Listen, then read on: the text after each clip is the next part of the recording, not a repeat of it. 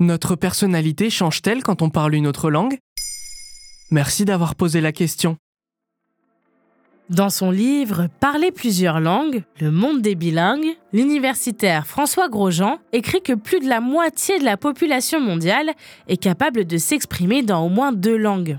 Rien qu'en France, 20% d'entre nous possèdent cette capacité, sans parler des pays qui ont plusieurs langues officielles, comme la Belgique ou l'Afrique du Sud. Si vous êtes bilingue, vous avez donc peut-être fait l'expérience d'un curieux phénomène, une nouvelle personnalité qui émerge chez vous quand vous changez de langue. Comment ça, une nouvelle personnalité? Dans un article publié sur le site d'information Quartz et repris par Courrier International, la journaliste Nicola Prentice interviewe Margarita, russe de naissance qui a émigré aux États-Unis pendant sa jeunesse. Elle écrit ainsi Quand Margarita parle russe, elle dit se sentir sur ses gardes, réservée, mal à l'aise. Mais quand elle parle anglais, elle se décrit comme curieuse, extravertie et libre. Cette expérience n'est pas isolée et elle a même été étudiée.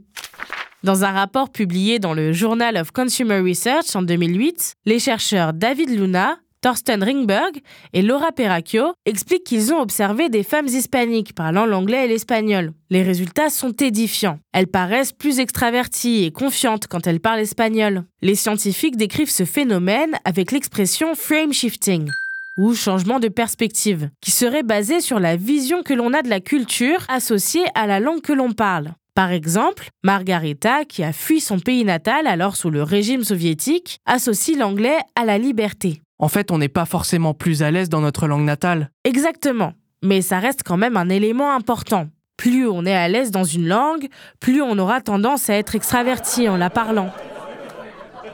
Nathan Joel Young, conférencier au Centre de recherche sur le bilinguisme de l'Université de Stockholm, explique pour The Local. Cela vient de la manière dont vous concevez l'endroit d'où provient cette langue ou de l'endroit où vous faites l'expérience de cette langue, comme à la maison, au travail ou à la télévision.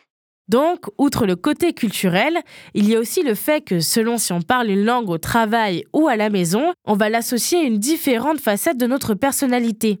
Finalement, dans le même article de The Local, Clara Skogmir-Marianne, spécialiste des aspects sociaux du bilinguisme, précise qu'il ne s'agit pas forcément d'un changement de personnalité à proprement parler, mais d'un phénomène d'adaptation, qui se remarque aussi quand on s'expatrie par exemple.